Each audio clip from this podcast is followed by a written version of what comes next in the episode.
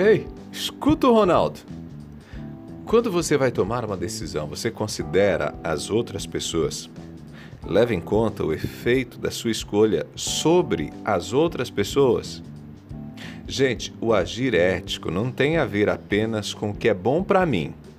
Precisa ser bom também para as outras pessoas. Se o que eu faço magoa outras pessoas, prejudica, exclui, significa que a minha decisão foi errada. Numa sociedade individualista, geralmente pensamos primeiro em nós mesmos. Pensamos no que é importante para nós. E na verdade, não está totalmente errado pensar em nós. Pelo contrário, a gente precisa pensar em nós. Afinal, só tenho como amar e respeitar o meu semelhante se eu amo e respeito primeiro a mim mesmo. Deixa eu exemplificar para você com uma situação assim bem cotidiana para minha vida como professor universitário. Dias atrás, um aluno do último ano de faculdade veio me procurar. Ele é diretor artístico de uma empresa de comunicação da cidade. Os patrões dele compraram uma nova empresa na capital e estavam pressionando para que ele passasse um mês fora. E aí ele me, pro, me procurou porque um mês na capital significaria um mês ausente das aulas. Considerando que se trata do último ano do curso, ele queria avaliar o risco de perder o ano. Infelizmente, eu tive que dizer que tantas faltas poderiam comprometer o desempenho dele nas disciplinas e até resultar numa reprovação, adiando o encerramento do curso. Note, o desejo dos, dos patrões dele de que se ausentasse da faculdade por um ano não estava considerando o impacto disso na vida do funcionário. Eles tinham outras pessoas que poderiam fazer o mesmo serviço. Além disso, a assistência que prestaria a nova empresa na capital poderia ser feita online. Por isso, quando eu falei com este aluno, eu procurei levá-lo a considerar que ele precisava enxergar o impacto da escolha na vida dele. Perder um ano de faculdade significa adiar por mais um ano o sonho de concluir a graduação. E às vezes a pessoa perde o ano, desanima e nem retorna para terminar. Então eu sugeri que ele dialogasse com os chefes e tentasse encontrar uma forma de não ser prejudicado nos estudos. Felizmente acabou dando tudo certo, graças a Deus. Mas essa situação envolvendo meu aluno indica que não podemos desprezar os nossos interesses. Não é saudável, inclusive emocionalmente, viver renunciando os nossos objetivos, os nossos desejos e vontades.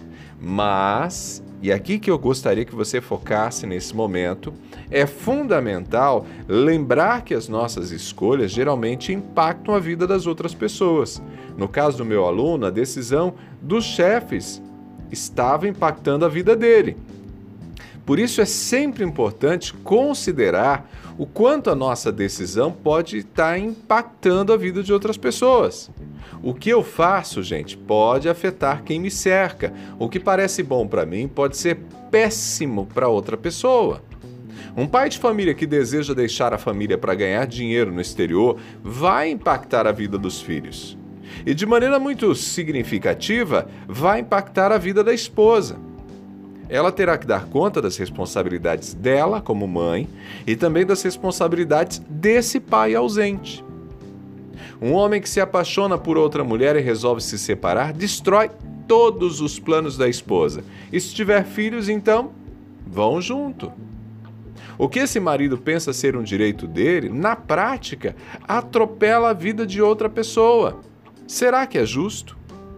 Gente, esse assunto é muito sério.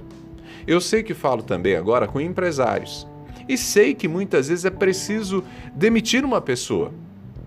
Entretanto, mesmo o processo de desligamento deve ser feito com muito critério.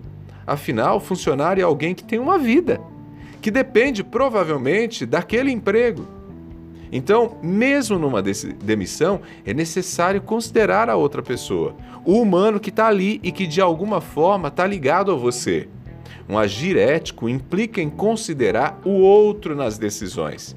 E escute só: se você é funcionário, o serviço mal feito, a tarefa que você deixa de fazer, tem efeito sobre o seu empregador, sabia? Às vezes causa prejuízos para ele, para possíveis clientes e até para colegas de trabalho.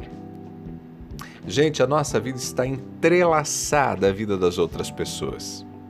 É preciso compreender que um prato que você não tira da mesa obriga outra pessoa a tirar para você. Um prato que você não tira da mesa obriga outra pessoa a tirar para você.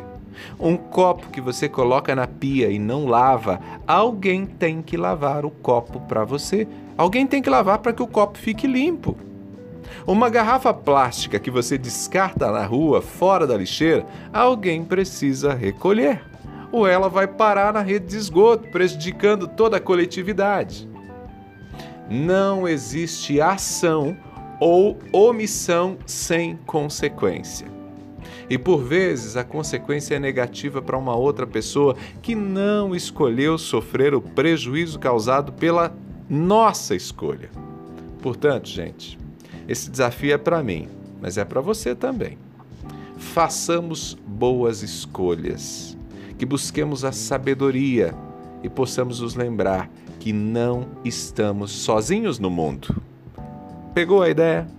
Eu sou Ronaldo Neso e eu espero que você faça uma boa escolha passando lá no meu Instagram e acompanhando os nossos conteúdos. Arroba Ronaldo Neso, arroba Ronaldo Neso. Tô lá no Instagram. Abraços do Ronaldo. A gente se fala.